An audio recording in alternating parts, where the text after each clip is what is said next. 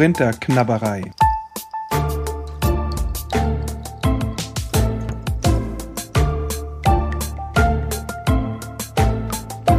Paulusbriefe gelassen, gelesen.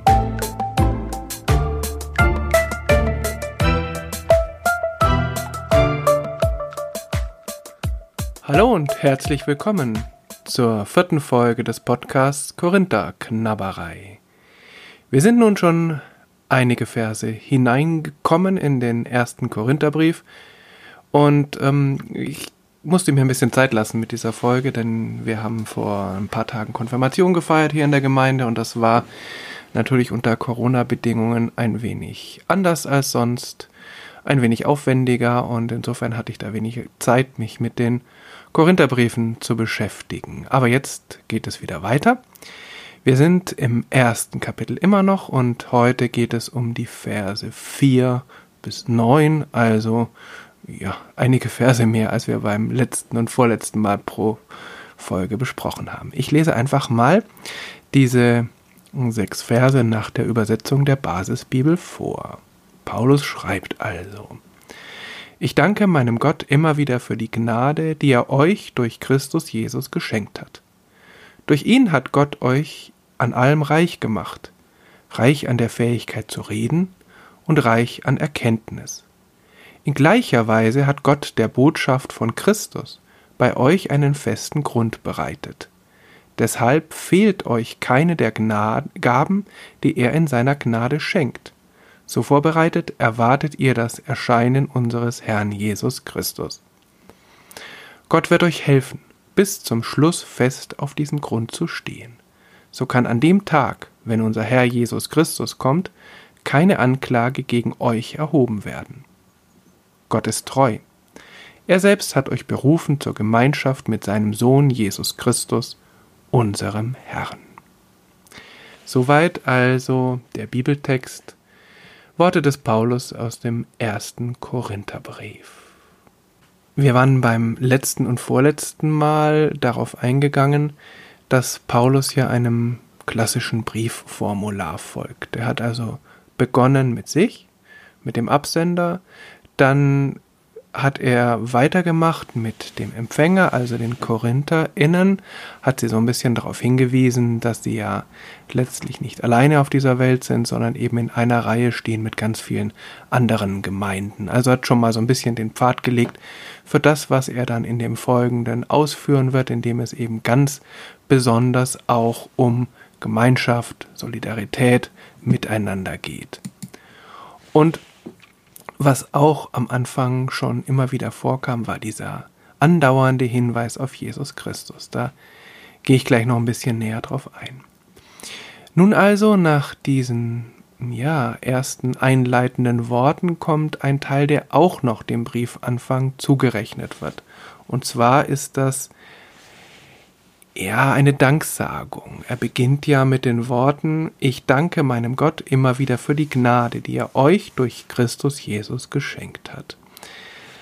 Das kommt uns heute vielleicht so ein bisschen seltsam vor, dass damals eben dieser doch recht lange Teil eingeschoben wurde, aber das war gar nicht so seltsam zur damaligen Zeit, denn es war durchaus üblich, nach diesem Anfang, in dem es eben um den Absender und den Empfänger und dann einen kurzen Friedensgruß geht, dass dann nochmal gute Wünsche für die Empfänger aufgeschrieben werden oder äh, so ein, ja, ein fingiertes Gebet an Gott oder die Götter, äh, in dem der Briefschreiber oder die Briefschreiberin dann für den die Empfänger dankt.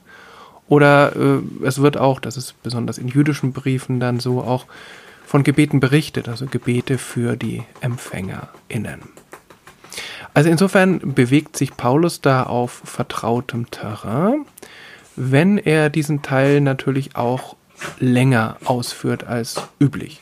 Und könnte man da sagen, na gut, der erste Korintherbrief ist halt auch länger als üblich. Das ist ein ziemlich langer Brief. Also, äh, dann sind alle Teile, die dazugehören, eben auch überproportional lang. Und auf der anderen Seite hält sich Paulus eben auch gar nicht so sklavisch an dieses Briefformular. Er passt das schon so ein bisschen an die Situation an. Zum Beispiel im Galaterbrief. Das ist ein Brief, den er an eine Gemeinde schreibt, mit der er Streit hat. Und zwar richtig heftigen Streit, nicht so ein bisschen Meinungsverschiedenheiten wie mit der Gemeinde in Korinth im ersten Korintherbrief. Und er lässt eine solche Danksagung einfach weg. Offensichtlich kann er das nicht. Vielleicht sagt er sich auch, da wäre ich jetzt nicht äh, authentisch oder da wäre ich irgendwie heuchlerisch, wenn ich jetzt so für die Gemeinde danke. Das kann ich im Moment einfach nicht. Insofern ähm, unterwirft sich Paulus da nicht einfach so den Konventionen und sagt, na, ich muss ja jetzt hier eine Danksagung reinsetzen und deshalb tue ich das dann auch, sondern äh, er differenziert dadurch aus. Trotzdem ist immer wieder diskutiert worden, ob das, was Paulus in dieser Danksagung schreibt, jetzt tatsächlich zum Rest des Briefes passt. Denn er dankt ja Gott letztlich dafür, was der der Gemeinde geschenkt hat. Also offensichtlich stellt er diese Gemeinde doch in einem ganz guten Licht dar. Und im Folgenden, wenn man eben den Brief weiterliest, merkt man, in dieser Gemeinde läuft nicht alles rund. Wenn man den Brief liest, könnte man sogar meinen, da läuft gar nicht viel rund. Das ist eigentlich ein ziemlich chaotischer Haufen. Aber dem ist offensichtlich nicht so, beziehungsweise Paulus sieht darin kein Hindernis, jetzt doch an den Anfang diese Danksagung zu stellen. Und natürlich könnte man dann fragen, wie die KorintherInnen damit umgegangen sind, wenn sie sich erstmal gefreut haben über diesen ersten doch recht positiven Teil und dann weitergelesen haben. Ob sie sich dann so ein bisschen veralbert gefühlt haben, also erst lobt er uns und hinterher haut er uns in die Pfanne. Oder wie sie damit umgegangen sind. Auf der anderen Seite ähm, denke ich nicht, dass Paulus diese Zeilen schreibt, um sich irgendwie bei den KorintherInnen einzuschleimen oder um ihnen ein weiches Kissen zu bereiten, auf das sie dann fallen können, wenn er dann richtig mit den Vorwürfen um die Ecke kommt, sondern ich glaube, dass Paulus in diesen Versen einfach die Grundlage beschreibt. Er sagt in diesen Versen ja, ihr habt so viel geschenkt bekommen. Es ist doch Wahnsinn, dass ihr von Gott eben diese ganzen Gaben bekommen habt, dass ihr so reich beschenkt wurdet, dass ihr so eine tolle Gemeinde seid. Paulus ist eben nicht der Meinung, dass es da ein ganz grundlegendes Zerwürfnis gibt und dass die Korintherinnen eigentlich überhaupt nicht mehr zu retten sind, sondern Paulus ist der Meinung, da ist ganz viel da, das Fundament ist da, die Gemeinde ist eigentlich eine großartige Gemeinde, die er sehr schätzt und liebt, und da läuft eben was falsch. Also ein wenig so wie in einer Familie oder in einer guten Freundschaft, wo eigentlich allen Beteiligten klar ist, wir stehen doch auf einem gemeinsamen Fundament, eigentlich mögen wir uns doch, und auf diesem Fundament können wir dann eben auch Dinge aneinander kritisieren, können Meinungsverschiedenheiten aushalten. Und ich glaube, dass Paulus in diesem Geist an die Korinther innen schreibt. Und dass er deshalb einfach an den Anfang setzt, die Grundlage, auf der dann die Auseinandersetzungen geführt werden. Ich weiß nicht, ob die KorintherInnen das so gelesen haben und ob es dann irgendwas bewirkt hat, denn die Auseinandersetzungen werden dann ja schärfer und der zweite Korintherbrief ist dann nochmal eine Nummer mehr. Aber ich glaube, es ist für Paulus auch wichtig, eben für sich auch zu schreiben, so sehr ich mir jetzt Gedanken mache, so sehr ich mich jetzt über diese Gemeinde äh, ärgere, ist das doch eine tolle Gemeinde. Und eigentlich verstehen wir uns ja auch gut und es ist meine Gemeinde, die ich gegründet habe. Und es ist Gottes Gemeinde, die er beschenkt hat. Und insofern kann Paulus eben auch ähm, auf einem viel festeren Fundament argumentieren. Er muss nicht befürchten, dass diese Gemeinde jetzt völlig umkippt, abrutscht, sondern er weiß, da ist so viel Potenzial da, das ist alles zu lösen. Und so verstehe ich dann tatsächlich auch diesen, diese, diese Danksagung, also sozusagen diesen Abschluss des Briefanfangs, bevor es dann wirklich losgeht. Aber was steht da im Einzelnen? So ein paar Gedanken dazu. Zunächst mal beginnt es ja mit diesem Dank. Und wofür dankt Paulus da? Ich danke meinem Gott immer wieder für die Gnade, die er euch durch Christus Jesus geschenkt hat. Also zunächst mal immer wieder. Also offensichtlich denkt er oft an die Gemeinde. Und wenn er da an die Gemeinde denkt, dann freut er sich und dankt Gott dafür, dass diese Gemeinde beschenkt wurde. Und zwar aus Gnade. Also diese Gemeinde ist nicht beschenkt worden, weil sie eben ähm, etwas ganz Besonderes ist oder weil da jetzt nur schlaue oder mutige oder glaubensstarke Menschen drin leben, sondern sie ist einfach so völlig unverdientermaßen sozusagen beschenkt worden. Klar kann man da jetzt auch so eine Spitze gegen die KorintherInnen lesen, die ähm, offensichtlich äh, schon der Meinung sind, dass sie was Besonderes sind und dass sie eigentlich besser sind als die anderen und dass ihnen das alles zusteht, was sie da bekommen haben und dass sie von selber ganz genau wissen, was sie tun sollen. Ja, vielleicht. Vielleicht schwingt das bei Paulus mit, weil er eben ähm, das auch gemerkt hat und weil ihn das stört. Aber darum geht es jetzt hier eigentlich gar nicht. Es geht darum, dass die Gemeinde eben etwas ganz Grundlegendes geschenkt hat. Und das ist eigentlich ein Wunder und etwas, wofür Paulus auch immer wieder dankt. Er freut sich unglaublich darüber, dass diese Gemeinde von Gott so beschenkt wurde. Es kommt dann ein Nebensatz, die er euch durch Christus Jesus geschenkt hat. Also die Gemeinde ähm, ist erstmal, äh, die Gnade ist natürlich von Gott, klar und sie ist durch Christus Jesus geschenkt worden. Ich glaube nicht, dass damit gemeint ist, dass äh, Jesus Christus jetzt der äh, Überbringer dieser Gnade ist. Also Gott gibt die Gnade Jesus, Jesus gibt die Gnade äh, den KorintherInnen oder vielleicht noch äh, mit Paulus als Zwischenträger, sondern diese Gnade ist ganz eng mit Jesus verbunden. Also ja, bei Paulus schwingt da natürlich immer wieder dieser Kreuzestod und die Auferstehung mit. Jesus Christus ist sozusagen eine, eine Kurzform für Jesus, der gekreuzigte und Auferstandene. Das äh, schwingt immer mit, wenn er Christus Jesus oder Jesus Christus sagt. Also insofern ist das eben diese Gnade, die Gott geschenkt hat. Also Gott hat den KorintherInnen ebenso wie ganz vielen anderen Menschen eben Jesus Christus geschenkt. Obwohl sie das nicht verdient haben, obwohl sie das äh, eigentlich auch gar nicht wollten. Also die haben ja nicht gesagt, jetzt soll bitte mal Jesus kommen und gekreuzigt werden und auferstehen, sondern Gott hat das einfach so völlig unvorbereitet und unverdient geschenkt. Insofern ähm, hier wieder gleich der Blick auf das Wesentliche. Aber eben ähm, mit der Stoßrichtung, das ist den KorintherInnen geschenkt worden und das heißt, sie haben eigentlich alles, was sie brauchen. Sie haben das, was sie brauchen, um als Gemeinde gut zusammenzuleben. Sie sind nämlich, sie gehören nämlich zu Jesus Christus, der gekreuzigt und auferstanden wurde. Der gekreuzigt wurde und auferstanden ist, so muss es heißen. Genau, und jetzt äh, gehe ich doch mal auf diese Formel, die immer wieder kommt, ein Jesus Christus. Es ist ja schon auffällig, dass in diesem Einleitungsteil, das sind neun Verse im ersten Korintherbrief, also nicht so wenig, aber auch nicht so viel, und in diesen neun Versen kommt neunmal der Begriff Jesus Christus oder Christus Jesus vor. Also wird ganz am Anfang schon ganz deutlich, was für Paulus eigentlich im Mittelpunkt steht. Das ist ja fast penetrant, wie er das den Korintherinnen immer wieder einhämmert. Was bedeutet das aber?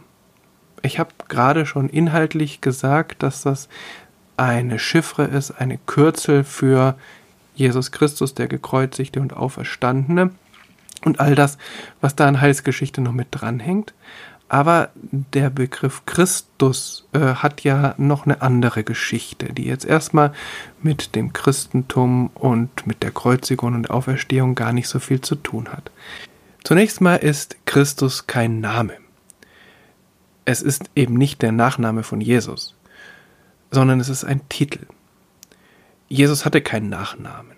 Wenn man ihn näher bezeichnen wollte, eben in Unterscheidung zu anderen Menschen, die Jesus hießen, dann sagte man eben Jesus von Nazareth oder Jesus, der Sohn des Josef, des Zimmermanns, aber eben nicht Jesus Christus.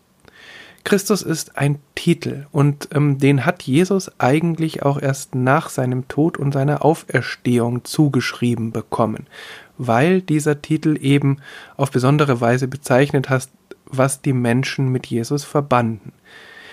Ähm, Christus ist die Übersetzung von Messias und das kommt wiederum vom hebräischen Mashiach, das ist der Gesalbte. Und der Gesalbte war ursprünglich einfach ein Titel oder eine Bezeichnung für einen König. Ganz einfach deswegen, weil Könige gesalbt wurden. Und da gibt es ja die Geschichte von dem alten Propheten Samuel, der von Gott losgeschickt wird, um einen neuen König zu salben. Weil der alte König Saul, den Samuel auch gesalbt hatte vor etlichen Jahren, eben äh, nicht so regierte, wie Gott das für richtig hielt. Deshalb sollte eben Samuel einen neuen Prophet, äh, einen neuen König salben. Und ähm, er wurde dann zu einer Familie geschickt und zu den Söhnen des Isai und ähm, der hatte insgesamt acht Söhne und letztlich lief es dann darauf hinaus, dass nicht die älteren, stärkeren ähm, Söhne gesalbt wurden, sondern eben dieser kleinste, der jüngste, der David. Also David wurde dann gesalbt. Das hieß nicht, dass er automatisch gleich König war, sondern dass er mal König sein würde, oder das war das Zeichen dafür, dass Gott ihn für würdig gehalten hat, König zu sein. Viele Jahre später ist er dann auch tatsächlich König geworden und der Begründer ähm, des eigentlichen Reiches Israel und äh, ja, der Vorfahre von Jesus dann auch noch. Also zunächst mal bezeichnete also dieser Titel der Gesalbte einen real existierenden König, der eben gesalbt war. Das war übrigens dann später auch noch so bei den Königen des Mittelalters und den Kaisern, die wurden auch gesalbt, vom Papst dann teilweise. Aber zurück ähm, zum Alten Testament. Wie gesagt, der Gesalbte, ein Beiname, ein Titel, eine nähere Bezeichnung eines Königs. Und davon abgelöst bildete sich dann eine Sehnsucht heraus, nämlich nach einem Messias, nach einem Gesalbten, der irgendwann am Ende der Zeit kommen würde oder der das Ende der Zeit dann einleiten würde und zu dem dann alle Völker kämen oder der ein neues Zeitalter heraufführen würde, der ja die Sehnsüchte der Menschen befriedigen würde, der eben die aktuelle schwierige Lage beenden würde. Also ein Sehnsuchtstitel, auf den dann alles Mögliche projiziert wurde, eben alle möglichen Sehnsüchte, die die Menschen so hatten, die projizierten sie auf diesen Messias, der das alles dann einlösen würde und mit ihm würde alles gut werden. In den ersten Jahrzehnten ähm, des ersten Jahrtausends, also ungefähr die Zeit, in der auch Jesus lebte, gab es äh, etliche von solchen Messias-Anwärtern, also Männer, die für sich beanspruchten, der Messias zu sein oder die das von anderen zugesprochen bekamen. Und die Sehnsüchte, die sich mit diesen Männern verbanden, waren vor allem äh, politische, vielleicht auch religiöse Sehnsüchte. Also sozusagen ähm, den Jahwe-Kult, also den richtigen Gottesdienst wieder heraufführen oder eben aber die Freiheit ähm, ja zu erkämpfen, die Freiheit von den römischen Besatzern. Insofern waren diese ja, diese Bewegungen oft politisch, manchmal oder in vielen Fällen auch kriegerisch. Es waren Aufstände und dementsprechend wurden die von den Römern auch relativ schnell niedergeschlagen. Nun bekam also auch Jesus diesen Messias-Titel, diesen Christus-Titel zugesprochen. Aber ähm, bei ihm war das ja keine kriegerische oder politische Ausrichtung, ganz im Gegenteil. Es ging eben nicht darum, jetzt das Volk Israel von den Römern zu befreien oder eben mit Waffengewalt etwas zu erreichen, sondern ähm, der Weg, den Jesus ging, war ja eben das Kreuz und die Auferstehung. Und das wurde dann natürlich auch immer damit verbunden. Also es ist völlig unklar und umstritten, ob Jesus zu seinen Lebzeiten jemals als Messias bezeichnet wurde oder ob er sich selbst so bezeichnet hat. Aber völlig unbestritten ist, dass ziemlich von Anfang an nach diesem Auferstehungserlebnis die ersten Christinnen eben diesen Christustitel mit ihm verbunden haben, also diesen Messias-Titel. Es gibt ähm, eben auch Stimmen, zum Beispiel Luise Schottroff in ihrem Kommentar zum ersten Korintherbrief, die dafür plädieren, dass man doch nun auch dieses Wort, dieses griechische Wort, ähm, nicht mit Christus übersetzt, sondern eben mit Messias. Ihre Begründung ist, dass so deutlich wird, dass Jesus jetzt sich oder dieser Messias-Titel Jesu sich eben einreiht in die lange Reihe der Messias-Hoffnungen des jüdischen Volkes. Und außerdem bestünde ansonsten die Gefahr, dass tatsächlich Christus als Name verstanden würde. Sie äh, hält das auch in ihrem Kommentar dann auch konsequent durch. Ich möchte das hier allerdings aus zwei Gründen nicht machen. Der eine relativ einfache Grund ist, dass nun mal im griechischen Text Christos steht, also Christus. Insofern ist es eigentlich völlig naheliegend, dann auch im deutschen Text Christus zu sagen und nicht Messias. Das wäre ja sozusagen eine Rückübersetzung und würde dem Text, der da steht, nicht ganz gerecht. Es ist ja tatsächlich vielleicht auch ähm, nicht unbeabsichtigt, dass hier der Christustitel gewählt wird und nicht irgendeine Umschreibung des jüdischen Messias-Titels. Das ist eine. Das andere ist, dass natürlich die Messias-Hoffnung oder in dem Fall hat, haben die ersten Christinnen ja angenommen, dass die Messias-Hoffnung erfüllt ist. Also dass diese Messias-Vorstellung schon was anderes ist als, sagen wir es mal, die Mehrzahl der damals gängigen Messias-Vorstellungen, die ja eine, wie ich schon sagte, politische oder eben auch ähm, machtpolitische Ausrichtung hatten. Insofern äh, ist der Christustitel schon angebracht, weil er eben zeigt, hier beginnt etwas, was einmalig ist. Also hier wird diesem Menschen Jesus etwas zugeschrieben, was es sonst nicht gibt. Und diese Zuschreibung umfasst eben das Kreuz und die Auferstehung. Sie umfasst eben auch die Vorstellung, dass Christus nicht irgendein Mensch gewesen ist, sondern der Sohn Gottes. Und das ist alles etwas grundlegend anderes, als was eben gemeinhin mit dem Messias-Titel verbunden wurde. Insofern werde ich auch in Zukunft in diesem Podcast den Christus-Titel verwenden und äh, natürlich schwingt dabei immer mit, dass da diese ganze Messias-Vorstellung auch mit drin steckt. Das ist ja dann auch kein Zufall, dass dieser Christus-Titel eben gewählt wurde und dass er eben ja, sich durchgesetzt hat äh, gegen vielleicht auch andere Titel.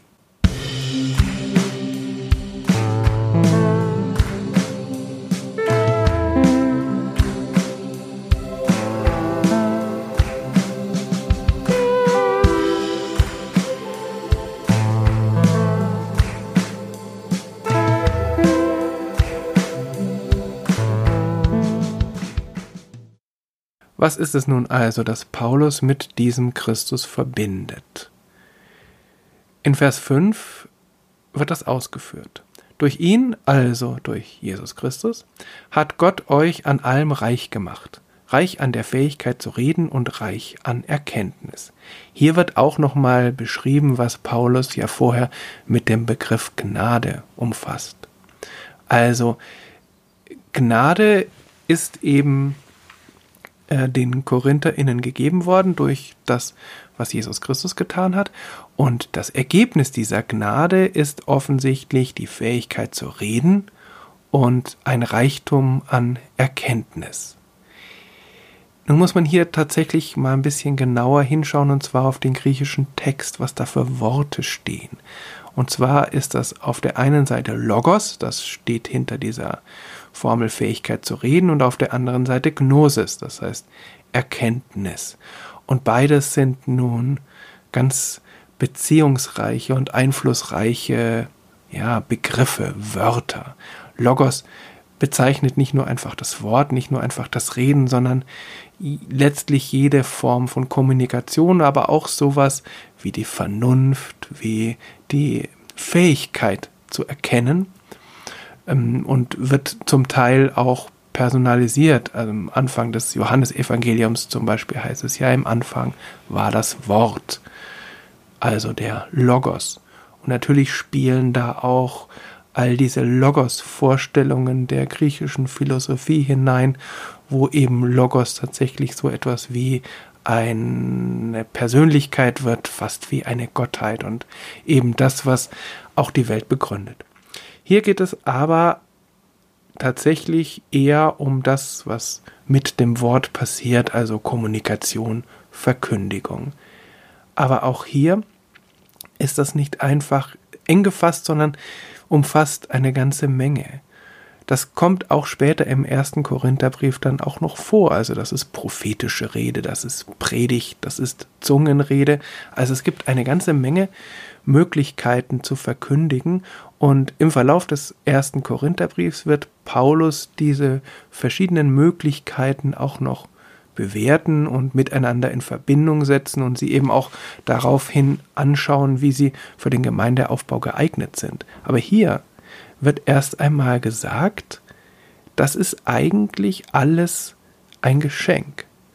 Also jede Möglichkeit, wie Jesus verkündet wird oder wie der Glaube weitergegeben wird, ist ein Geschenk Gottes. Auch hier wieder, es ist nicht sozusagen eurer besondere Kompetenz oder ihr seid eben besonders gute Redner hier in Korinth und deshalb seid ihr so erfolgreich als Gemeinde, sondern Gott hat euch das geschenkt. Und damit ihr eben auch wachsen könnt, damit ihr euch auch untereinander erklären könnt, was mit dem Glauben gemeint ist, dadurch hat euch Gott eben auch äh, besondere Fähigkeiten gegeben, zu reden, miteinander zu kommunizieren. Das gleiche ist äh, mit der Erkenntnis zusammenzusehen. Natürlich geht es um die Erkenntnis der, des Glaubens, des Grund des Glaubens, die Erkenntnis, was es bedeutet, dass Jesus ähm, gestorben ist und wieder auferstanden. Also eine besondere theologische Erkenntnis ist damit gemeint. Es ist keine naturwissenschaftliche Erkenntnis oder irgendetwas anderes, sondern eben dieses. Und auch hier äh, kann man eine gewisse Beziehung zum Rest des Briefes feststellen, weil eben Paulus in der Folge auch unterscheiden wird zwischen der Erkenntnis, die eher weltlich geprägt ist, und der Erkenntnis, die geistlich geprägt ist. Und auch zwischen der Erkenntnis, die die KorintherInnen für sich beanspruchen und die Erkenntnis, die eben von Gott gegeben wird. Hier an dieser Stelle wird aber in erster Linie gesagt, es ist eigentlich von allem genug da. Ihr braucht euch nicht irgendwie anstrengen, äh, noch weiter nach Erkenntnis zu streben oder ähm, ihr braucht auf der anderen Seite auch keine, keine Angst davor zu haben, dass ihr irgendwie zu wenig Erkenntnis habt, sondern es ist eigentlich alles da. Gott hat euch an allem reich gemacht.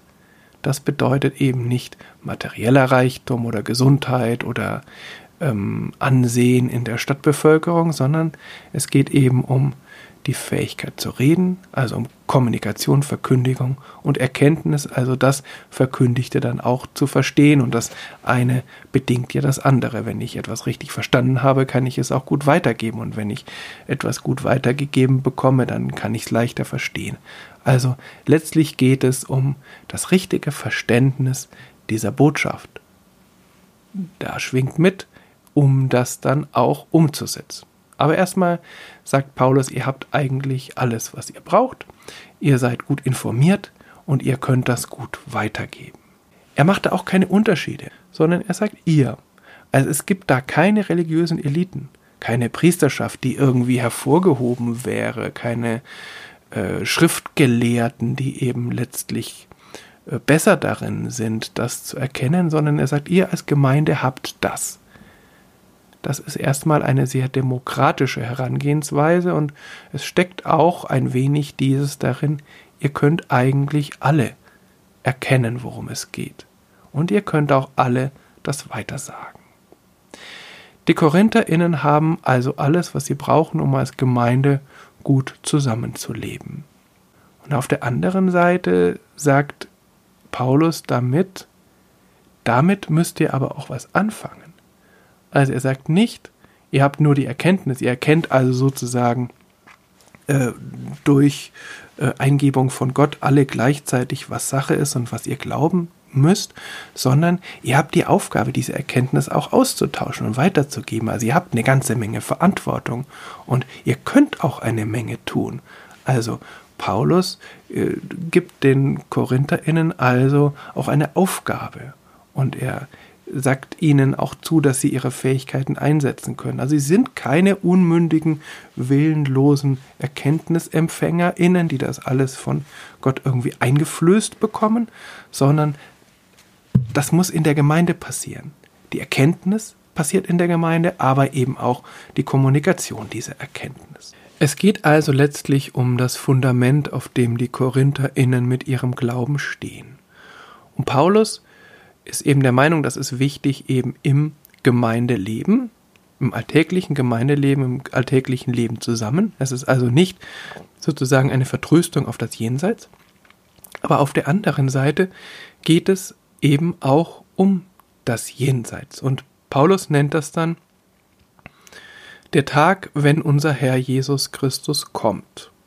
Also es gibt so etwas wie ein jüngstes Gericht. Und wir sind noch so früh in der Christentumsgeschichte, dass wir hier auch so etwas wie eine Naherwartung vorliegen haben. Also die KorintherInnen und auch Paulus haben durchaus damit gerechnet, dass es sein kann, dass sie diesen Tag des Herrn Jesus Christus noch erleben. Also dass vielleicht schon einige gestorben sind. In einem anderen Brief, im ersten Thessalonicher Brief, geht Paulus auf die Problematik ein, dass da schon welche aus der Gemeinde gestorben sind und ähm, überlegt, was dann mit denen geschehen kann bis zum Tag des Herrn. Hier ist es eben eher andersrum, dass man sagt, es gibt eben einige, die werden das noch erleben. Das wird dann im 15. Kapitel des ersten Korintherbriefes ausgeführt. Aber wie auch immer, es wird einen Tag geben, einen Tag des Herrn, und da wird eben Jesus Christus wiederkommen. Und Paulus beschreibt hier auch, in, äh, zumindest ähm, implizit dann auch, was an diesem Tag passiert. Das heißt nämlich, es wird eine Anklage geben und es wird auch ein Urteil geben. Irgendwer wird Anklage erheben gegen die Gemeinde oder eben auch nicht.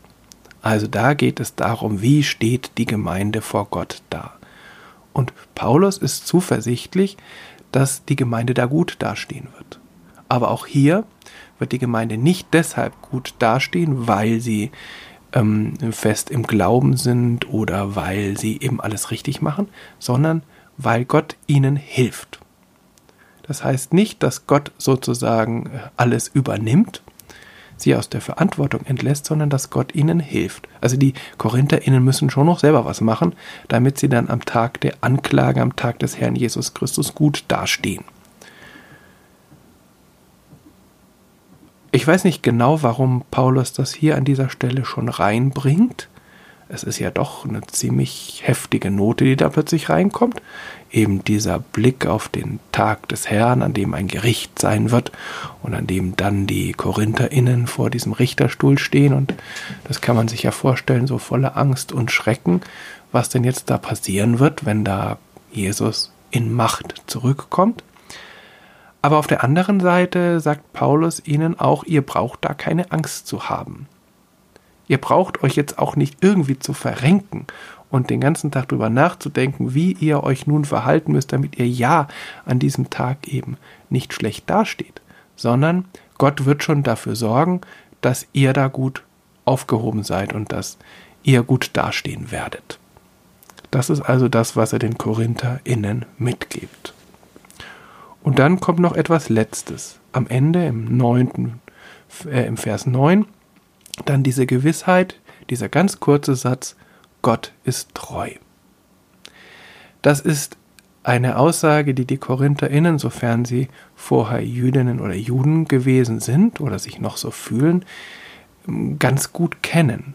Denn das ist ja letztlich eine der grundlegenden Aussagen über Gott im Alten Testament, dass Gott treu ist, dass Gott seinen Bund hält, dass Gott eben fest zu seinem Volk steht und zwar völlig unabhängig und äh, auch im Widerspruch zu dem, wie sich dieses Volk verhält.